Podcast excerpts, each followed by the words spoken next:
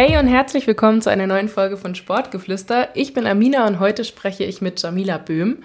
Jamila ist 400 Meter Hürdenläuferin und wurde in dieser Disziplin 2017 deutsche Meisterin und 2019 deutsche Vizemeisterin.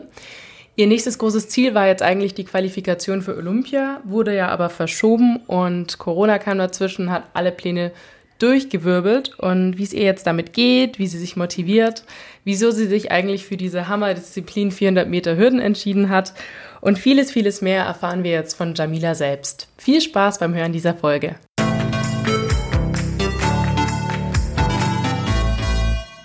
Hallo Jamila, sehr schön, dass du bei der heutigen Folge dabei bist. Hallo. Wie groß ist denn bei dir die Vorfreude, dass es jetzt bald wieder losgeht mit dem normalen Training? Ja, ich freue mich total. Also es kam jetzt ehrlich gesagt doch noch etwas schneller, als ich ähm, erhofft hatte. Also als dann jetzt die Meldung kam, dass in NRW ja eigentlich schon nächste Woche losgehen kann mit Fitnessstudios und auch Sportplätzen, hoffe ich natürlich, dass das jetzt auch möglichst schnell auch bei mir auf dem umgesetzt wird. Da äh, muss man mal schauen. Und ähm, ja, es wurde ja sogar in Aussicht gestellt, dass ab 30. Mai im Prinzip sportliche Wettkämpfe sogar schon wieder möglich sind. Da bin ich jetzt mal gespannt. Okay, wow, das habe ich bisher noch gar nicht noch mitbekommen. Kommt. Ich wusste nur, dass es jetzt eben vom Training wieder losgeht, aber dass jetzt auch Wettkämpfe wieder stattfinden, das ist ja eine richtig gute Nachricht. Genau, ja, ich bin auch mal gespannt. Das wurde halt mal so in den Raum gestellt dann, aber wie das dann umgesetzt werden soll oder was oder wie viele Leute daran teilnehmen dürfen, dann so, das, äh, dazu wurde jetzt noch nichts gesagt. Also das ist unklar. Aber prinzipiell, dass ab dann wieder erlaubt ist, quasi Wettkämpfe zu haben. Ja, das können sie ja irgendwie auch nicht anders machen, weil wenn jetzt die Bundesliga auch wieder losgeht, dann können sie ja nicht einfach zu allen anderen Sportarten sagen, ja, ihr dürft aber nicht anfangen. Das wäre irgendwie richtig mies. Genau, das war auch so ein bisschen meine Hoffnung, dass äh, wenn die das schaffen, die Bundesliga durchzudrücken, dass sie dann eigentlich gezwungen sind, ähm, so Sportplätze aufzumachen und so weiter. Also dass sie dann ja nicht sagen können, aber ihr dürft noch nicht mal trainieren. Ja. ja, das wäre echt unfair. Wie ist es denn? Wie war denn dein Training in den letzten Wochen? Ich will das Corona-Thema jetzt gar nicht zu sehr breit treten, mhm. aber du hast wahrscheinlich schon irgendwas verändern müssen, oder? Ja, total viel ändern müssen. Also mein Trainer ist sehr kreativ geworden, hat sich immer was überlegt, äh, dass man irgendwie Sprinttraining noch machen kann, dass man noch Läufe macht. Ähm, ja, vor allem das Hürdentraining ist natürlich weggefallen, weil das äh, macht keinen Sinn, das jetzt zu imitieren, irgendwie ohne eine Hürde zu haben oder sowas. Ähm, ja, und natürlich das ganze Tempotraining mit Spikes, was halt in dieser Phase jetzt besonders auch wichtig ist, wo man dann so langsam in die Saison kommt. Da macht man eigentlich sehr viel in Spikes und ich auch fast alles äh, über Hürden. Und das ist natürlich alles weggefallen. Und wie groß ist da so der Nachteil? Also ging das allen so oder ist es dann tatsächlich ein Nachteil für dich? Ähm, es ist auf jeden Fall ein Nachteil, klar. Und ähm, ja, das war dadurch, dass da im Bund die ganze Zeit keine einheitliche Lösung gefunden worden ist, war es schon unterschiedlich. Also ich weiß, dass ich mit oder wir hier in Düsseldorf mit die ersten waren, wo alles zu war und auch äh, viele andere schon bereits wieder auf die Plätze konnten. Das hängt dann auch wieder davon ab, ob man an einem Olympiastützpunkt trainiert und so weiter. Und ähm, also ich, bin jetzt schon sehr lange ohne Platz, sage ich mal. Also ohne Leichtathletikplatz. Konntest du das eigentlich auch zu einem gewissen Zeitpunkt genießen, dass du jetzt einfach mal weniger zu tun hast? Weil Leistungssport ist ja schon eine Sache, die ist sehr durchgetaktet. Du hast dauernd mhm. Wettkämpfe, du musst dauernd trainieren. Also es ist äh, seit Jahren eigentlich so ein Rad, in dem du drin bist. Konntest du es dann mhm. auch ein mhm. bisschen genießen und dachtest dir, boah, jetzt habe ich mal mehr Zeit? Also ich muss sagen, so viel hat sich an meinem Alltag an sich nicht geändert, dadurch, dass ich ähm, trotzdem noch das Pensum gemacht habe an meinen Trainingseinheiten, nur halt der Inhalt in den Einheiten einfach ein bisschen abgeändert werden musste. Und ähm, ja, dadurch wirklich mehr Zeit hatte ich jetzt nicht und auch dadurch auch einen sehr strukturierten Alltag immer noch. Und ähm, ja, mit dem Druck, das stimmt schon ein bisschen, aber jetzt gerade war es irgendwie unpassend. Also wenn das jetzt so gewesen wäre nach einer Saison, wenn man langsam wieder anfängt zu trainieren, dann wäre das auch ähm, ganz gut gewesen. Also es wäre auch kein Problem gewesen, das umzusetzen, das Training, was man zu dem Zeitpunkt macht, nur im Ball zu machen.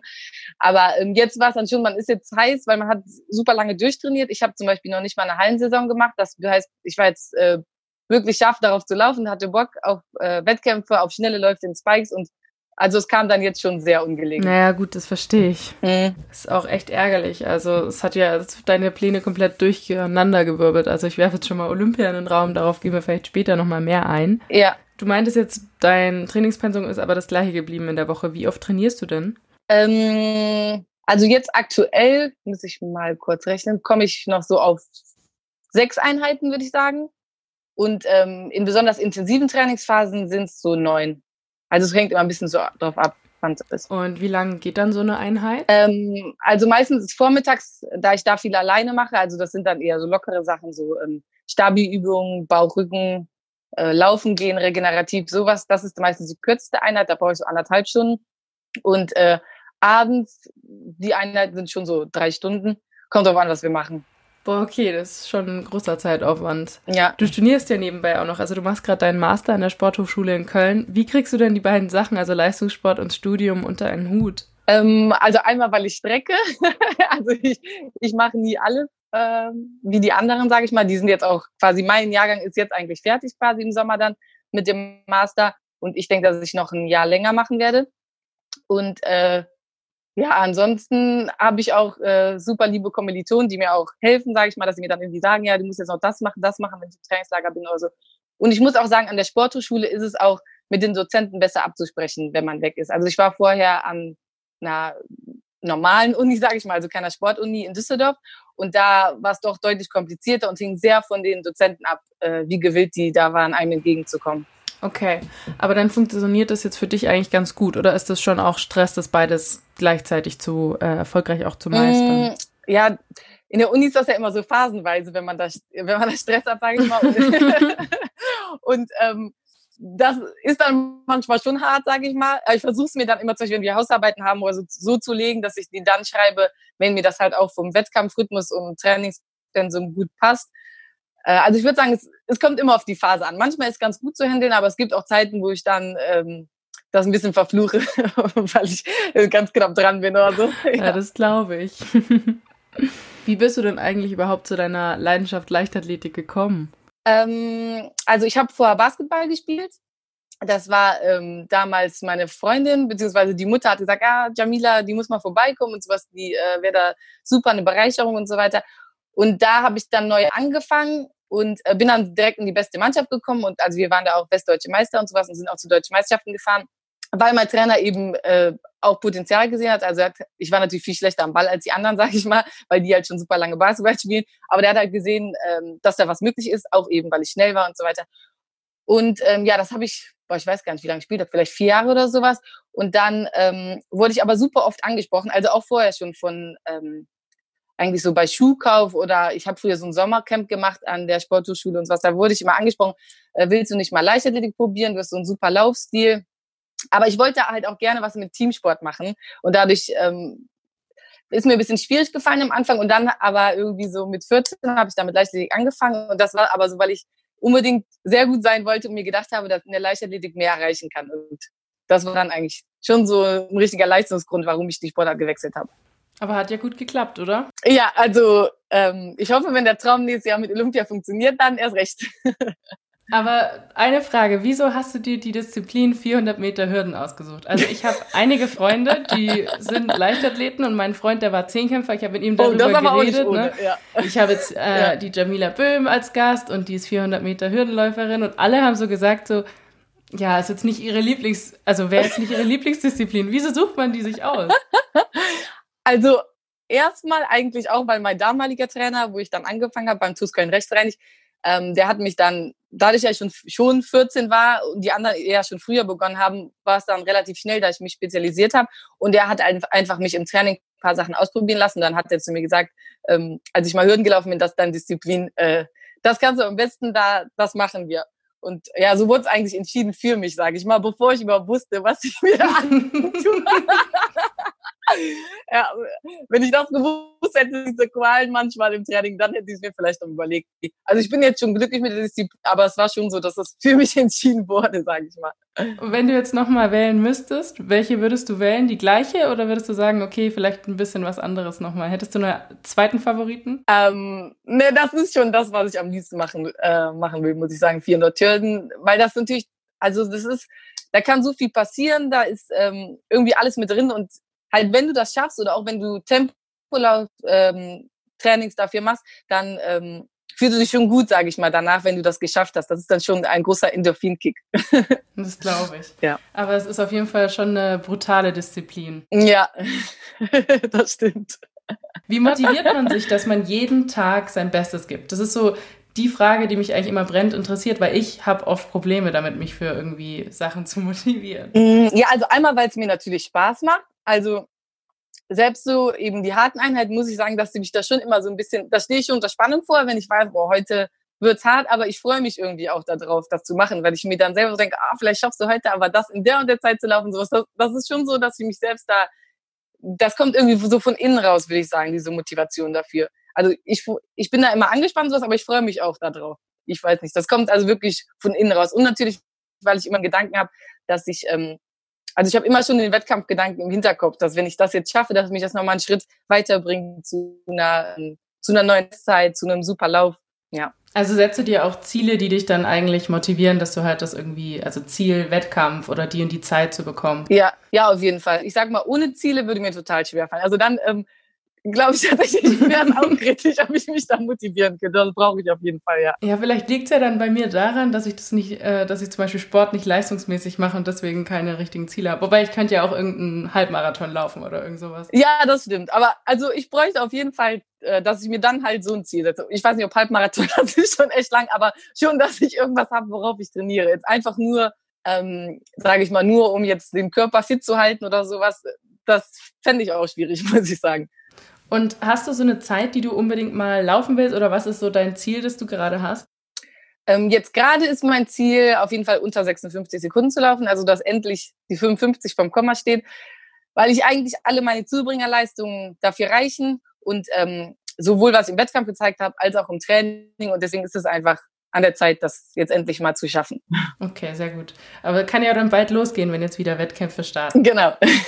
Du hast ja auch schon Erfolge gefeiert, die motivieren einen sich ja auch. Was war denn so dein größter Erfolg? Also es muss jetzt gar nicht zwingend irgendein Titel sein oder so. Es kann auch sein, dass du sagst, okay, ich mhm. hatte diesen Wettbewerb, der war einfach, da habe ich zwar nichts gewonnen, aber der hat mir voll viel gegeben. Gibt es da so ein Erfolgserlebnis, das du besonders im Herzen hast? Ähm, also was mir sehr viel gegeben hat, auch ähm, jetzt um nochmal das Thema Motivation anzuschließen, war auf jeden Fall, dass ich ähm, also ich habe quasi ein Jahr mit Leichtathletik aufgehört und bin dann zu einem neuen Trainer gegangen, dann in Düsseldorf, weil ich damals äh, eben hier angefangen habe zu studieren.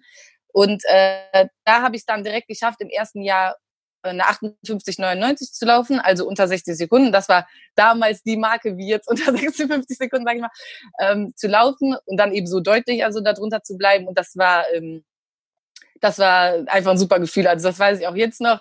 Und ähm, äh, für mich ist jetzt, wenn ich mich da laufen sehe, wie ich da laufe, finde ich total witzig. Oder auch, ich sehe dann noch so klein und so dünn aus, so im Gegensatz zu jetzt. Und, äh, aber das ist auf jeden Fall eine super große Motivationsquelle, dass wir da an einer Schraube gedreht haben und dass es dann so einen riesigen Schritt nach vorne gegeben hat. Äh, da erinnere ich mich gern dran. Und da habe ich dann auch Leute geschlagen, die älter waren als ich, gegen die ich auch schon total aufgelaufen bin und ähm, auch nie eine Chance hatte. Sowas. Und da habe ich, hat es einfach dann Klick gemacht und funktioniert. Und genauso dann aber schon halt Titel waren es äh, mit 2016 meinem deutschen Juniorenmeistertitel und 2017 meinem deutschen Meistertitel bei den Frauen dann. Das ist natürlich ähm, nochmal deutlich mehr wert als ein äh, Nachwuchstitel. Äh, das waren auch so Momente, wo ich dann, ähm, ich hatte bei beiden, also generell bei deutschen Meisterschaften davor noch keine Medaille gewonnen und dann ähm, zweimal direkt Gold gemacht und das war dann. Boah, äh, mega. Ja, genau. Das ist jetzt auch noch super und unglaublich für mich. Und ich habe auch die Medaille hier noch bei mir zu Hause hängen. Voll cool. Ist das die, die hinter dir gerade hängt? Ja, ja, genau. Die okay, cool. ja, ja, ähm, sorry, was wolltest du sagen? Äh, nee, ich hatte gerade nachgedacht. Und natürlich, ähm, ich sag mal, im Deutschland zu Trikot zu laufen, ist natürlich auch nochmal ähm, ein großer Motivationsschub. Jetzt zum Beispiel letztes Jahr habe ich bei der Universiade den sechsten Platz gemacht, über 400 Hürden und auch über 4x400 Meter. War da eigentlich mit meiner Leistung nicht zufrieden, aber ähm, natürlich will man zurück ins Trikot, sage ich mal, der Nationalmannschaft. Ja, glaube ich. Du hast jetzt gesagt, ähm, du hast ein Jahr mit Leichtathletik aufgehört zwischendrin und danach mhm. hast du an bestimmten Schrauben gedreht, dass es plötzlich so erfolgreich wurde. Was war los, dass du ein Jahr aufgehört hast und an welchen Schrauben habt ihr gedreht? Ähm, also aufgehört habe ich, weil meine damalige Bestzeit war 60, 66 und damit war ich für den damaligen Aufwand nicht zufrieden, weil ich habe gedacht, ich müsste eigentlich schneller laufen und ich hatte auch das Problem, dass mir super schnell schlecht geworden ist und ich mich auch übergeben musste. Und das war jetzt nicht so, weil ich jetzt total am Limit gerannt bin oder sowas, sondern das war, das ist einfach so gekommen. Das war manchmal, bin ich quasi ein bisschen gelaufen und dann war mir total schlecht und es ging gar nichts mehr. Oh, scheiße. Ja, genau. Und das war dann am Ende halt so, dass in fast jeder Trainingseinheit mich übergeben musste und dann hat natürlich keinen Sinn mehr gemacht. Also und äh, damals haben wir halt keine Lösung dafür gefunden, beziehungsweise mir es wurde behauptet, das würde ich mir würde mir selbst so viel Druck machen irgendwie und mit dem Kopf wird das davon kommen, was aber total der Quatsch war und ich damals auch schon nicht geglaubt habe, weil ich eigentlich äh, ein Typ bin, der gut performen kann und eigentlich unter Druck gerne arbeitet, sage ich mal. Und ähm, dann, ja, dann habe ich halt ein Jahr aufgehört. Und, aber es hat mich halt gekitzelt, weil ich damals ja, so unzufrieden war mit meiner Leistung, dass ich das sozusagen das Kapitel Leichtathletik nicht damit beenden wollte mit dieser Zeit und dem, was ich geschafft habe. Ja, ist Aber auch nicht so die schönste Erinnerung, wenn man sich dann so denkt, ja, genau, ich genau. musste mich immer übergeben und so, nee. ja, genau. Und dann bin ich es irgendwie nochmal angegangen, habe damals meinen äh, damaligen Trainer kontaktiert und der hat dann gesagt, ja, ähm, hat mir zwei Trainer vorgeschlagen. Ich habe mich dann äh, für Sven Timmermann entschieden, bei dem ich jetzt auch bin, dass ich da mal zum Probetraining vorbeigehe. Wir kannten uns auch von Wettkämpfen. Und ähm, ja, das hat eigentlich sofort super gut funktioniert mit seinem Trainingskonzept, was er gemacht hat und ähm, mich total nach vorn gebracht in allen Bereichen, also ob sei es jetzt die Sprintdisziplinen, ähm, ich bin zum Beispiel die 100 Meter eine Sekunde schneller geworden, das sind äh, Welten, oder aber auch auf den längeren Distanzen. Und ähm, das, das Besonderste war, dass wir eben die Sache mit der Übelkeit in den Griff bekommen haben. Und zwar mit, zusammen mit unserem Heilpraktiker, mit dem wir arbeiten, Stefan Gießen heißt der. Und der hat mich einen Nahrungsmittelunverträglichkeitstest machen lassen. Und da aber bin ich auf total viele Sachen angesprungen, insbesondere Milch und Gluten. Und Ach, darauf muss, ja, darauf muss ich dann ein Jahr ungefähr verzichten auf unterschiedliche Dinge. Und jetzt kann ich auch wieder normal alles zu mir nehmen, aber ähm, sozusagen mit dem Moment, wo ich damit aufgehört, darauf äh, zu verzichten, ist sofort besser geworden und jetzt habe ich halt das Problem komplett in den Griff bekommen und ähm, das war auf jeden Fall ein Grund oder mit der größte Grund, dass wir dieses Problem in den Griff bekommen haben, dass ich da so einen Sprung nach vorn gemacht habe, obwohl ich noch gar nicht so wahnsinnig viel trainiert habe damals. Aber das ist ja auch voll krass, weil du hast vorher quasi gesagt bekommen, es liegt an deinem Kopf mhm. und vielleicht sogar so Selbstzweifel bekommen, dass du jetzt irgendwie das nicht mehr kannst, sondern liegt es an so einer einfachen Sache, sage ich jetzt mal, genau. wie ja. Nahrungsmittel und Nahrungsmittelunverträglichkeit. ja. Also genau. Wahnsinn. Richtiges ja. Glück gehabt, dass du da an die richtigen Leute geraten bist. Ja, total. Das war auch nochmal ein ziemlich spezieller Test, weil man eben nur eine bestimmte Zeit auf Sachen verzichten muss. Aber ähm, ja, kann ich nur jedem ans Herz legen, dass er sich da, dass er sich da nicht unterkriegen lässt, sage ich mal, wenn es solche Probleme gibt und dann äh, so einen Test machen muss. Ist auch nicht günstig, sage ich mal, sowas zu machen, aber es lohnt sich auf jeden Fall. Ja, auf jeden Fall. Ich glaube, eh, wir investieren alle ein bisschen zu wenig oft in Gesundheit. Also man, man kauft immer schnell irgendwelche Klamotten und alles Mögliche, aber dass genau. man irgendwie in so Gesundheit investiert, ist noch nicht so ganz bei allen angekommen das stimmt. Ähm, reden wir mal über die Olympischen Spiele. Es war ja für dich ein großes oder das große Ziel, dieses Jahr dorthin mhm. zu kommen. Was ist dir durch den Kopf gegangen, als du gehört hast, dass es nicht stattfindet dieses Jahr? Oh, das war schon hart. Also ich hatte natürlich damit gerechnet. Es ist ja jetzt auch die richtige Entscheidung, das in der aktuellen Situation zu, so entschieden zu haben. Aber es war trotzdem hart. Also ähm, ich habe das mal so beschrieben, dass es vom Kopf her halt natürlich alles logisch war und klar, dass es so kommt, aber irgendwie also im Herzen hat man halt die ganze Zeit noch dran, oder ich auf jeden Fall dran festgehalten, dass das klappt, weil man da so lange drauf fokussiert war. Das, es geht ja jetzt nicht nur um die letzten Monate, dass das eben dieses Jahr stattfindet. Dass, ähm, also es hat richtig wehgetan, ja. Ich war schon sehr traurig. Als, da sind auch ein paar Tränchen geflossen, als das oh rauskam. Oh Und wie bist du dann jetzt damit umgegangen, mit diesem Rückschlag, sage ich mal? Also erstmal, weil ich mir dann äh, an neuen Zielen oder alten Zielen, die auch noch, die ich auch hatte für dieses Jahr festgehalten habe. Das war zuerst mal die Ehe mit Paris, die ist jetzt aber auch abgesagt. Aber, ja. aber ähm, also aktuell steht noch eine deutsche Meisterschaft, also wird ein neuer Termin überlegt, Anfang August. Wird man sehen, ob das stattfindet. Und jetzt halt auch, dass generell Wettkämpfe stattfinden können. Da muss ich sagen, habe ich mich jetzt schon ähm, ja noch dran festgehalten, dass eben noch dass man noch laufen kann und noch mal zeigen kann, wofür man eigentlich trainiert hat und nochmal Wettkampf machen kann. Und äh, ja, das hoffe ich jetzt immer noch, dass es eben eine deutsche Meisterschaft gibt und dass auch äh, noch Wettkämpfe gibt, gegebenenfalls. Also bist du jetzt auch äh, in der Lage dazu, dass du trotz deines veränderten Trainings und dass du jetzt nicht auf der Tatanbahn und so laufen konntest, kannst du trotzdem noch, sagen wir mal, wenn jetzt in einem Monat es losgehen würde, wärst du on point auch ready, um das zu machen? Ja, also ich sag mal, on point sozusagen müsste man ja vor allem dann äh, bei der DM sein das wäre Anfang August, das heißt erst noch ein bisschen Zeit hin. Mhm. Aber, do, aber doch, unser Training ist so gut gelaufen und ich glaube auch, dass äh, mein Trainer sehr gut mit solchen Situationen umgehen kann, dass er sich da einen neuen Plan überlegt und sowas. Und deswegen, ähm, wenn wir dann ab nächste Woche hoffentlich ähm, auf die Tatanbahn können, dass wir das, ähm, das Rest, letzte Stück Schnelligkeit, was man sich eben erst da holen kann, dann äh, schnell noch hinbekommen. Also weil das Training wirklich super läuft, bin ich da guter okay. Dinge, ja. Jetzt haben wir schon über deine größten Erfolgserlebnisse und so geredet. Du hattest auch schon ein paar Rückschläge. Also einer davon war, glaube ich, ähm, dass du dich nicht für die Heim-EM in Berlin qualifiziert hast. Da ging es, glaube ich, um 400, dass du es verpasst hast. Genau, ja. Wie gehst du mit sowas um, wenn du dann plötzlich irgendwie so große Ziele hattest und ich meine jetzt Olympia ist eine Sache, da hat man Coronavirus und so, aber jetzt zum Beispiel mhm. mit, mit der EM, da war es ja dann nicht aufgrund von Corona oder so. Hast du da irgendwas draus gezogen für dich oder wie gehst du damit um? Ähm, also damit umgegangen bin ich erstmal, also ich war schon sehr niedergeschmettert. Da war ich wirklich sehr enttäuscht und auch äh, ziemlich lange, weil du halt, wie du selbst sagst, war jetzt nicht so ein Grund wie jetzt, wo man nichts für kann, sagt, gut, ich habe da auch mein Bestes gegeben, aber es ist jetzt schon nochmal was anderes mit äh, wegen Corona. Und äh, da bin ich dann erstmal nach ähm, Australien geflogen, weil mein bester Freund gerade da war und äh, dann habe ich mir gedacht, ach nee, ich habe jetzt echt gar keinen Bock, irgendwie wieder was mit Leichtathletik zu tun zu haben. Ich habe mir die Heim-EM auch gar nicht angeguckt äh, im Fernsehen. Ich wollte dann einfach Abstand haben und ähm, mal komplett irgendwie was anderes machen. Und das, ich war dann, dann glaube ich, dreieinhalb Wochen oder sowas. Das war auf jeden Fall gut. Und als ich zurückkam, habe ich dann so erst angefangen, mich neu zu sortieren, zu überlegen meinem Trainer, wo kann, woran kann das gelegen haben, was können wir noch verbessern, weil wenn äh, 400 fehlen an der Norm, dann lag es jetzt nicht an meiner sportlichen Verfassung, sage ich mal. Ne? Also weil nee. 400 auf 400 Meter Hürden sind ja gar nichts. Also und ich, ich bin ja auch nicht nur einmal so knapp dran vorbeigelaufen, ich bin ein anderes Mal 900 vorbeigelaufen. Also das war ganz knapp an der Norm.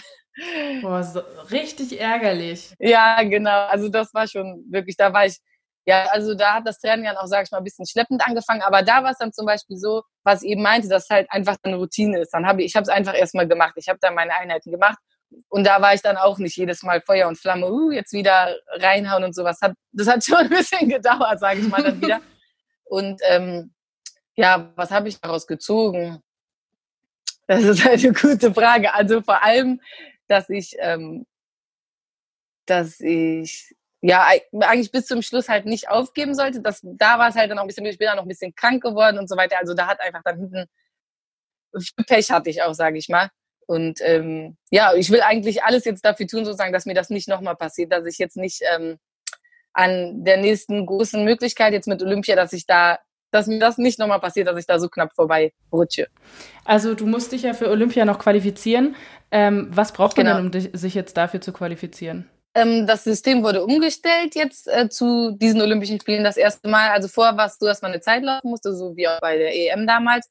Und äh, jetzt ist es so, dass es eine Zeit gibt, die wurde aber sehr, äh, total hochgesetzt, so dass das eben nur ein paar Leute schaffen sollen und der Rest soll sich über ein World Ranking ähm, qualifizieren, wie das auch in anderen Sportarten der Fall ist. Und da zählen dann deine besten fünf Wettkämpfe und das, das so ein bisschen kompliziert wird, da verrechnet die ähm, Zeit, die man gelaufen ist, die, die Platzierung, die man erreicht hat und ähm, also wie, wie hoch der Wettkampf an sich einzu, ähm, einzuschätzen ist. Und äh, ja, da bin ich aktuell im bereinigten World Ranking auf Platz 45 und die ersten 40 fahren mit. Also das sieht sehr gut aus. Die Punktzahl, die man schon gesammelt hat, ähm, die zählt auch noch im nächsten Jahr. Okay, gut. Und, das wäre äh, richtig mies. Ja, genau. Und ähm, ja, da ist halt mein guter, mein großer Vorteil. Ähm, zum Beispiel in dem EM-Jahr war es so, dass ich total oft ähm, in der Konkurrenz sehr gut abgeschnitten habe, also auch viele Leute geschlagen habe, die dann eben bei der EM auch äh, gut dabei waren, auch vorne mit dabei waren.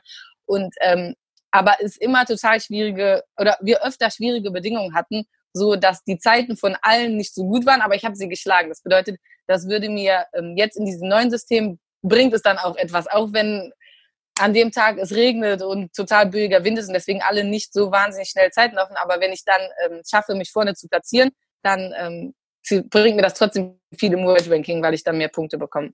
Und deswegen okay. denke ich, ähm, dass das gut für mich ist, ja. Das ist ja schon mal sehr gut. Dann hoffe ich mal, dass da auf jeden Fall die Wettkämpfe stattfinden und dass du dich da qualifizierst.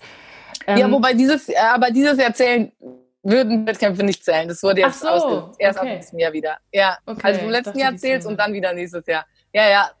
das ist ja auch ärgerlich. Wenn jetzt zum, zum, Beispiel du dieses genau. Jahr richtig, richtig gut bist, dann bringt es ja auch nichts. Oh nee, Mann, genau. mies. Okay. Das, äh, ja, ja, das wurde auch ein bisschen kritisiert und so weiter, aber es ist jetzt so, ja. Okay.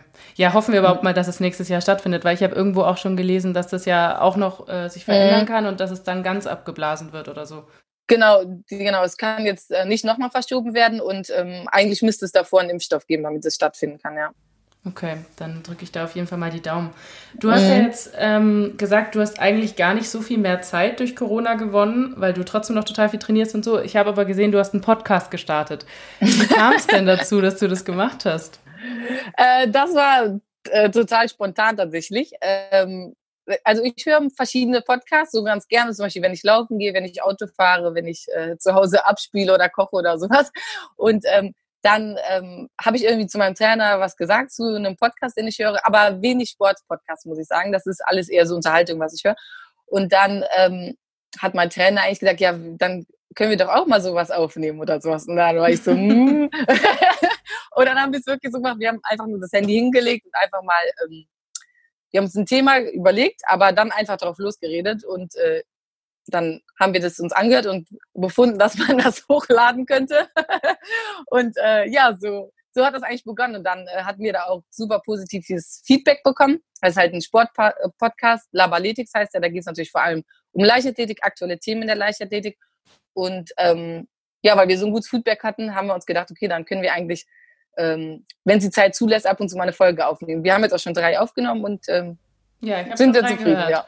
Hab, Ach, cool. Äh, Genau, die erste habe ich komplett gehört und die anderen beiden, glaube ich, habe ich immer bis zur Hälfte so gehört. Äh, Weil ich auch immer beim Kochen. nee, nein, nein, nein. Also, ich muss sagen, ich mache es meistens so, dass ich halt irgendwie beim Kochen oder wenn ich zum, äh, zur Post oder zum Bäcker gehe, dann mache ich die an. Und dann ist halt ja. meistens so, wenn ich dann zum Beispiel fertig bin mit Kochen oder so, dann schalte ich halt aus und manchmal ja, schaffe ja, ich es dann nicht mehr wieder anzuschließen, weil so viele andere Podcasts, ach, es gibt einfach zu viele ja, Podcasts. Ja, und das Spaß, ja, ja, ich weiß, ich kenne das auch. ähm, aber ist das dann jetzt so eins deiner neuen Hobbys, kann man sagen? Was machst du denn sonst gerne, wenn du nicht gerade Sport machst? Ähm, tja, was mache ich gerne? Also am liebsten treffe ich eigentlich, treffe ich mich mit meinen Freunden, sage ich mal, also weil irgendwie, wenn ich freie Zeit habe, versuche ich eigentlich immer, das irgendwie denen zu widmen, also ich, äh, freie Zeit mit denen zu haben. Und ansonsten ähm, ich schreibe ich auch ab und zu noch für eine Zeitung, Kölner Stadtanzeiger. Ähm, Sehr cool. Für die Lokalredaktion Leverkusen. Ja, genau, das mache ich aber, ähm, wenn sie Zeit zulässt. Also das, das ist super cool. Ich habe da ein total coole Redaktionsteam, die dann äh, da auch total Verständnis für haben, dass ich dann manche Monate sage, nee, ich habe äh, ich hab diesen Monat gar keinen Artikel und dann, äh, das macht mir auf jeden Fall auch noch Spaß. Das ist ja. ja auch so ein bisschen, glaube ich, das, was du gerne machen würdest, wenn du mal aufhörst mit dem Sport. Also du hast mal, glaube ich, in irgendeinem Interview gesagt, du würdest gerne Auslandskorrespondentin werden. Ist das noch so dein genau. Berufswunsch? Ja, ja, das, äh, der ist geblieben, genau. Also ich habe eigentlich auch dieses Jahr noch ein Praktikum in Paris. Es war eigentlich genauso abgestimmt, dass ich das quasi nach der EM in Paris dann machen könnte, quasi da bleibe und das Praktikum da mache. Ähm, ja, weiß man jetzt halt auch noch nicht, ob das jetzt stattfinden kann, aber das wäre so dann mein Gedanke gewesen, dass ich da halt mal ähm, richtig live mitbekomme, quasi den Arbeitsalltag da und dann äh, es hoffentlich immer noch mein Berufswunsch ist. und ähm, wärst du dann da als Auslandskorrespondentin bei äh, ARD oder was genau wäre das gewesen für ein Praktikum? Genau, ZDF wäre das gewesen. Oder ah, ist es auch noch? Schön. Mal gucken. Voll ja. cool. Ja. Und ähm, wie ist es denn mit äh, finanziellem Aspekt? Weil es ist ja doch so, dass in der Leichtathletik ist ja wahnsinniger Zeitaufwand, den du brauchst. Du kannst eigentlich, glaube ich, nebenbei, weiß ich nicht, könntest du nebenbei arbeiten oder wie finanzierst du dich? Nee, also arbeiten eigentlich nicht, weil ähm, das einfach, wie du selbst sagst, das ist so eine zeitaufwendige Sportart, also einfach, weil man so viel trainiert.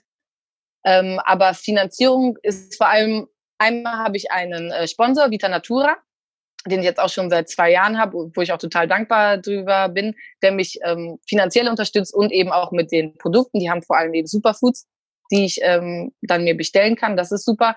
Und dann ähm, habe ich an der Uni jetzt auch noch ein Deutschlandstipendium an der Sporthochschule. Und äh, da sind meine Sponsoren die Sportstiftung NRW und GATX. Das ist ein Unternehmen für Güterleasing. Das ist natürlich super große Unterstützer, auf die ich auch nicht, äh, also ohne die es nicht funktionieren würde. Und dann ähm, bin ich noch hier in Düsseldorf über die Stadt in so einem Olympiateam. Ach, also es setzt sich quasi durch so verschiedene Beträge zusammen. Ja, aber ja. es ist jetzt nicht so, dass du damit also reich werden kannst oder so. Also es ist schon jetzt eher so eine Sportart, wo man eigentlich alles dafür tun muss, dass man sie überhaupt machen kann wahrscheinlich oder finanzieren ja. kann. Genau, also in der Regel ist eher so, ähm, dass man schon, sag ich mal, zufrieden ist, wenn man seinen normalen Unterhalt halt decken kann mit den mit dem sportlichen Aufwand. Natürlich, ähm, natürlich jetzt als Olympiasieger oder so sieht es nochmal ein bisschen anders aus, aber generell ist, ist trotzdem selbst dann keine Sportart, mit der man reich wird. Also in Deutschland zumindest nicht so. Ja. In, welch, in welchen Ländern wäre das anders? Amerika oder wo? Ähm, ja, also es ist schon so, dass das äh, in manchen Ländern mehr Ansehen hat, natürlich die Sportart und eben auch die großen Siege, so dass man sagen kann, als Olympiasieger, dass man da ausgesorgt hat oder sowas. Das ist halt woanders so. Und in den USA ist sowieso nochmal natürlich mit dem, der sportliche Aspekt, auch der finanzielle Aspekt da nochmal ein, ein anderer als hier, weil es da auch einen anderen Status hat. Okay. Aber ja. es ist ja eine Leidenschaft und die macht man dann ja immer gerne und so, deswegen passt das genau. ja auch. Ja. Also vielen, vielen Dank, dass du da uns heute so einen Einblick gegeben hast in dein äh, Leben als Athletin. Ähm, ja, ich fand es auf jeden Fall Danke super dir. interessant und ich werde mhm. dich im Auge behalten und hoffe, dass du dann nächstes Jahr bei Olympia startest. Ja, cool. vielen Dank. und falls ihr Jamila folgen wollt, dann könnt ihr das einmal auf Instagram. Da gibt es, glaube ich, sogar eine witzige Story, weil das habe ich in dem Podcast von Jamila gehört. äh, sie heißt dann nämlich Jamila Wöse, also eigentlich Who Else? Aber irgendwer hat es, glaube ich, falsch verstanden. Also, ich genau, weiß nicht, ja, die Story ja. richtig äh, erzählt habe. Oh, oh, und dann gedacht, ich wäre schon mal verheiratet gewesen, hätte da Ja. Also genau, auf Instagram genau. Jamila Who Else und ähm, dann eben ihr Podcast Laberletik. Kann ich auch empfehlen. Genau. Hört gerne mal rein. Ja. Das solltet ihr auf jeden Fall machen. Schön, dass ihr eingeschaltet habt. Abonniert doch gerne diesen Podcast, wenn er euch gefällt und bis zur nächsten Folge. Tschüss. Tschüss.